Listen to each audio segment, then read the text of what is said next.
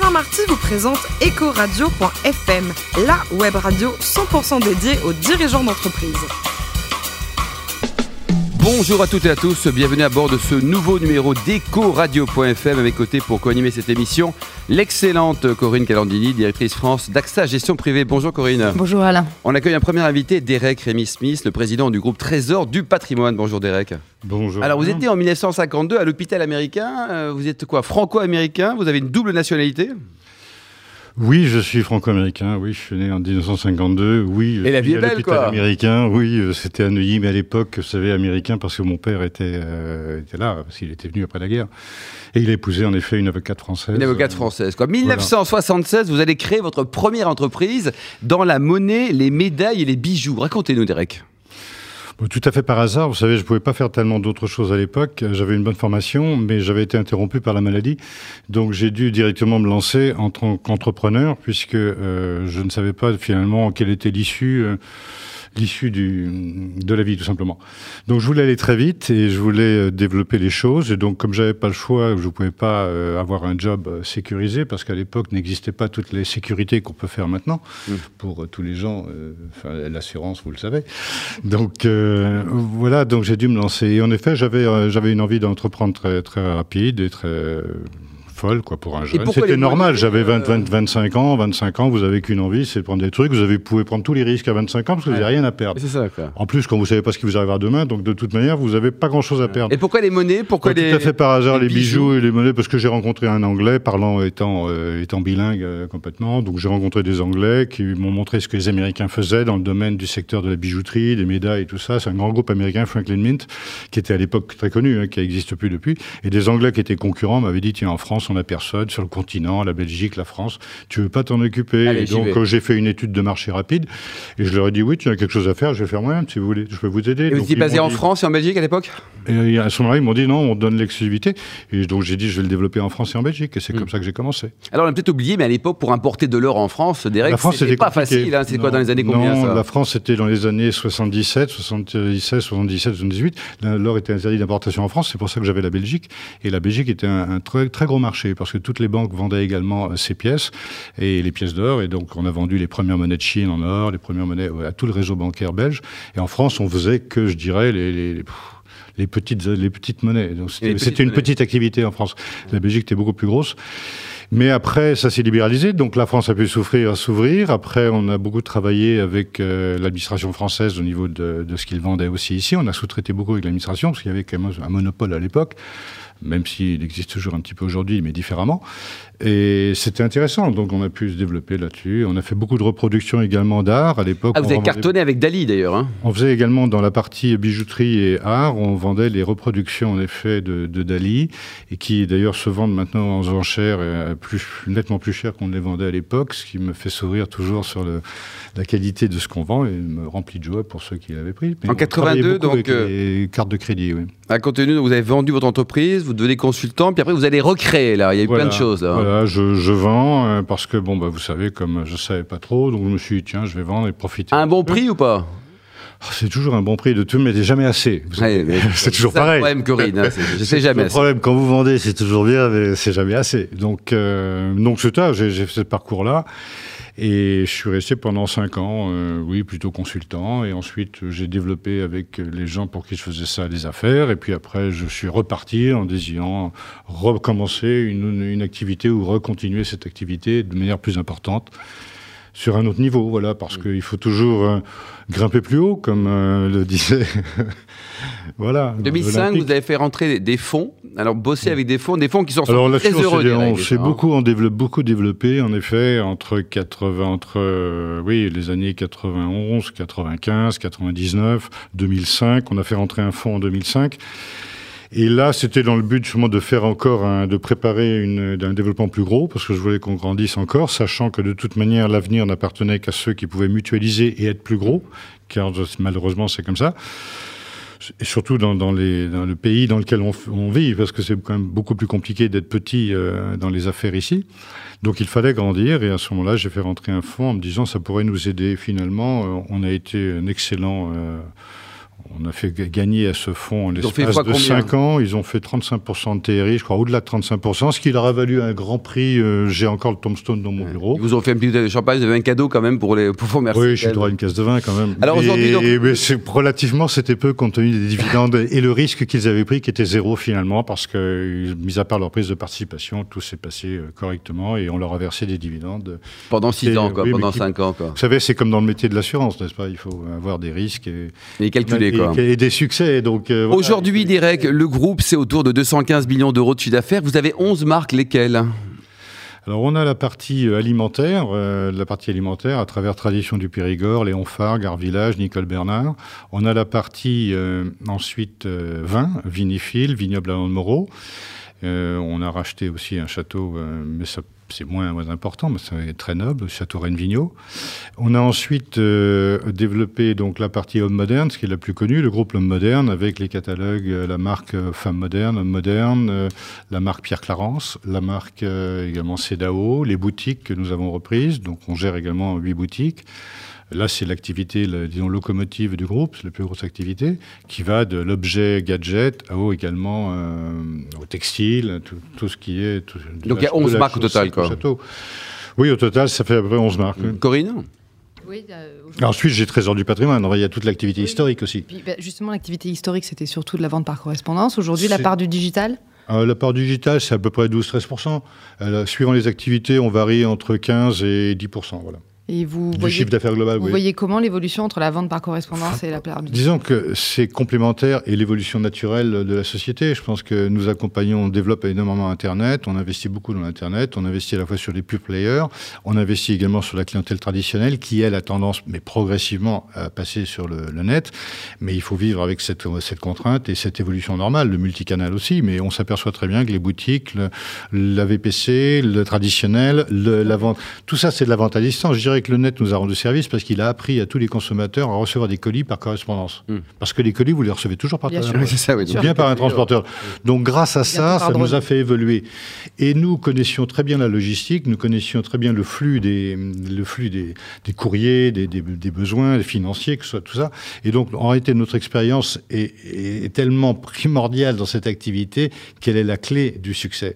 Et le net, ce qui leur manque, c'est justement souvent l'expérience logistique, l'expérience des flux, l'expérience de la rapidité des flux. Et c'est souvent ça le problème. Et du savoir-faire au niveau produit. Mm. Donc, à la rigueur, on est bien armé pour l'évolution euh, des affaires d'une manière générale et des systèmes, que ce soit par le net, que ce soit par les boutiques. Après, c'est une question de, de gérer l'ensemble avec une logique et une cohésion, une cohérence. Et une logistique, et Corinne Quand vous dites que vous travaillez avec des pure players, ça veut dire que ce sont des distributeurs 100% digitaux, des plateformes Non, non, nous vendons, nous avons une activité en tant que pure, player. Oui, mais c'est-à-dire qu'on cherche en prospection, par exemple sur le net, on a des offres pure player où on sait très bien que la clientèle sera une clientèle beaucoup plus euh, qu'Internet pratiquement, bon, plus jeune bien entendu, et donc avec des, attentes plus, plus fortes. Par exemple, dans une de nos marques, Pierre Clarence, c'est les chemises mhm. citadins, urbains. À partir de 30, euh, on porte une chemise à partir du moment où on a un job. Donc voilà, donc avec ou sans cravate, peu importe, mais, mais on a besoin de ça. Et cette marque-là, on l'a développée pure player euh, essentiellement. Et, et, quand le net nous dit on fait ça, le papier dit ok, on fait ça parce qu'on a aussi un catalogue papier dans cette activité, mais on suit à ce moment-là le net. Vous étiez très orienté sur les seniors, donc ça veut dire qu'aujourd'hui vous avez élargi. Le marché des seniors, c'est encore un gros marché Le marché senior, à vrai dire, on avait toujours pensé que c'était un marché euh, en croissance. On avait simplement oublié une chose, c'est la durée d'allongement de la vie. Et on s'est aperçu que notre fichier, finalement, qui, devait logiquement s'arrêter aux alentours de 80 ans, on pensait... Vous avez un fichier combien, Derek? Il y a plusieurs millions de personnes. Peut-être 5 millions de personnes. 5 millions de personnes, quoi. Et on s'aperçoit que la, la proportion du fichier, finalement, au-delà de 85 ans, devient de plus en plus importante. Et donc, et, et, ce sont des consommateurs, ce sont des consommateurs qui ont au contraire besoin plus que vous et moi euh, d'être au, courant et d'avoir l'impression d'avoir besoin. Vous avez besoin parce que vous aurez toujours besoin de vous acheter un, un pantalon demain, une veste, parce que demain vous êtes toujours là. Donc vous voyez, il faut oublier. Donc on a changé, le consommateur a changé son état d'esprit. Le comportement sociologique n'est plus le même. Et c'est ça qui est, très, qui est très, qui est très intéressant dans cette démarche, c'est qu'il faut vraiment, je dis souvent, on est des sociologues dans notre métier. On doit à la fois être des marketeurs, mais on doit être des sociologues. Le comportement des gens change en fonction de l'âge. À 60 ans, vous avez un âge perçu qui va être peut-être de 40 ans. Donc le maintien que vous choisissez sera différent.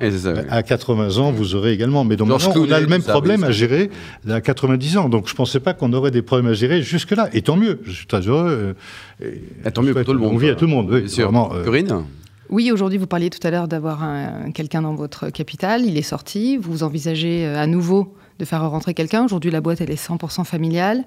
C'est quoi la suite? Oui, elle est 80, 95%, oui, entre le manager et moi, oui. Euh, mais j'ai toujours dit à des fonds d'investissement ou à des personnes qui me contactent, on est ouvert à tout. Euh, et le capital peut s'ouvrir si, en effet, il y a une opération importante à faire et qui a du sens. Vous savez, euh, pour gérer de la croissance externe. Gérer de la croissance externe, on sait faire. On a acheté des entreprises, on a repris des entreprises en difficulté, on a, on a créé des entreprises, on a créé des activités.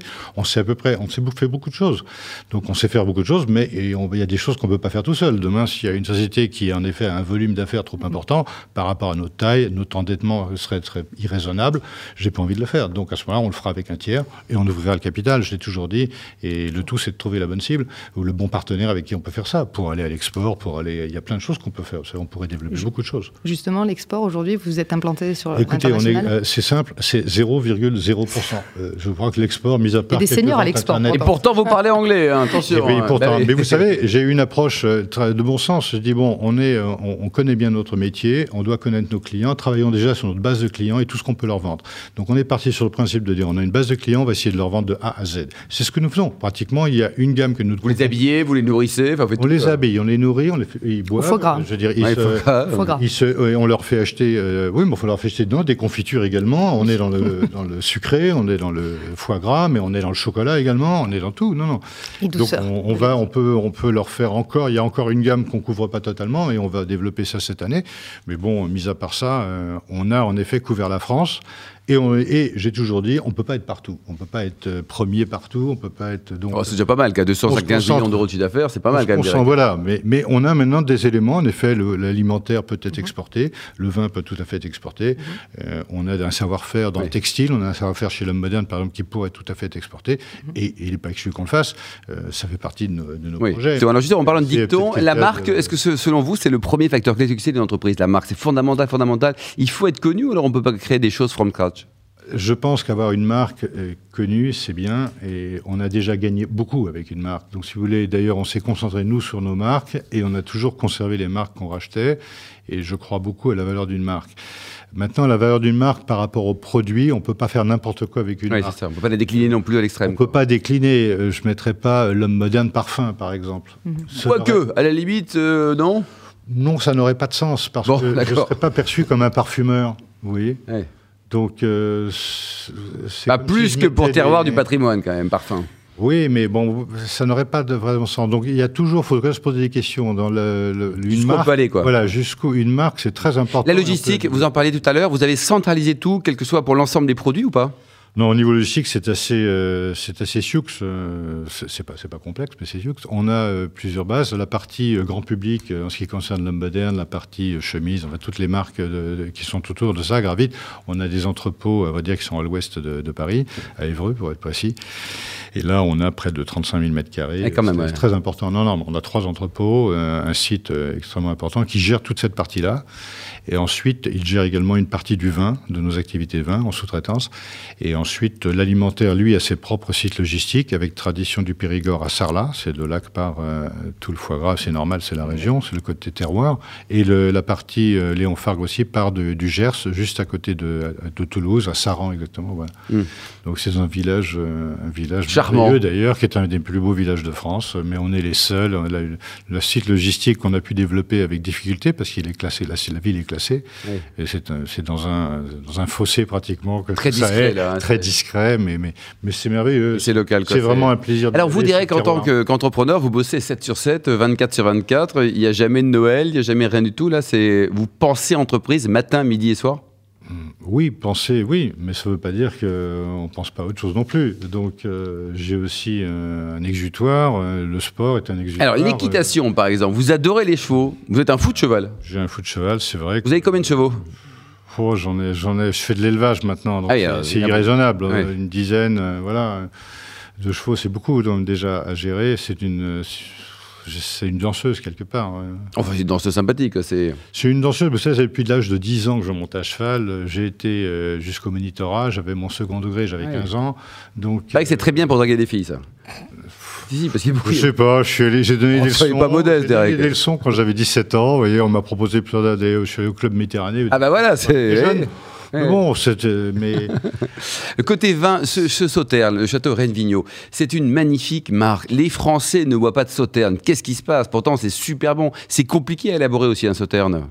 Écoutez, le Sauterne, euh, je l'ai redécouvert en voyant le site. Et c'est un vin exceptionnel qui a été oublié et dont, euh, vous voyez, j'ai déjeuné il n'y a pas très longtemps avec différentes personnes qui ont des châteaux et qui m'ont dit merci de ce que vous avez fait pour le Sauterne, par grâce à l'homme moderne, parce qu'on a vendu des coffrets Renvigno avec du foie gras, avec mmh. du chocolat, et tout ça a été euh, a très bien marché, très bien fonctionné. Ça a été le public qui a reçu ça, et moi j'avais pris un risque, j'avais dit à la personne ce qu'elle faisait, je lui ai dit mettez ça, et on va essayer de, ça doit marcher, ça va marcher. Et ça fonctionnait? Et ça a marché. Et donc ça a marché et on s'aperçoit. Et, franchement, vous goûtez un verre euh, de Rennes Vigneault où on a, euh, je dis pas le château, et, le premier grand cru est plus puissant, mais le Madame de Rennes qui est un vin absolument merveilleux euh, pour l'apéritif à tout moment de la journée, vous pourriez presque en prendre tout le temps. Et l'avantage de ce avec modération, je le dis, hein, avec modération, mais je le dis à mes amis bordelais, mais je leur dis mais vous avez le champagne du bordelais. Oui, c'est ça.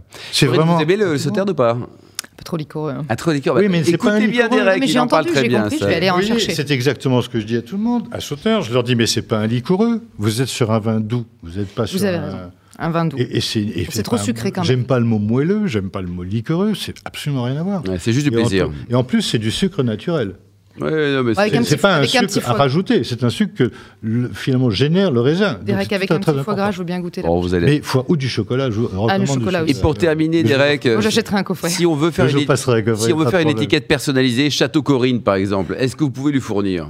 Ah, alors là, il faut s'adresser à notre. Euh, dans une activité vin, on fait tout à fait ça. On a le chevalier. Euh, Smith, chevalier Marty, chevalier ah Corinne, si vous ah bah, voulez. et on, on peut vous faire 36 bouteilles euh, hum.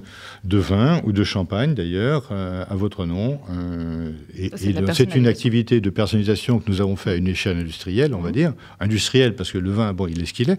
C'est pas industriel, mais l'étiquetage, oui, c'est industriel, parce que là, on a dû mettre en place... Hein. Très intéressant, je prends les bouteilles et vous prenez le foie On a dû mettre en place tout un système d'étiquetage informatique de votre nom, de, de votre photo, si vous voulez une photo également. Euh, même sur Internet, maintenant, on propose aux Staline et Léline qui avaient ça aussi à l'époque, mais c'était longtemps. Quoi. Oui, mais vous pouvez acheter 12, 36, 48 bouteilles, faites le mariage, les communions de vos enfants. voilà. voilà. Quel vendeur, ce Derek. Il avait déjà fourgué le sauterne, maintenant ça y est sûr. Merci beaucoup, en tout cas, Derek Smith, le président du groupe Trésor du patrimoine. Merci également à vous, Corinne Calandini. Je rappelle que vous dirigez la gestion privée d'AXA en France. Fin de ce numéro d'EcoRadio.fm. On se retrouve mardi à 10h avec deux de vos invités. Ecoradio.fm vous a été présenté par Alain Marty.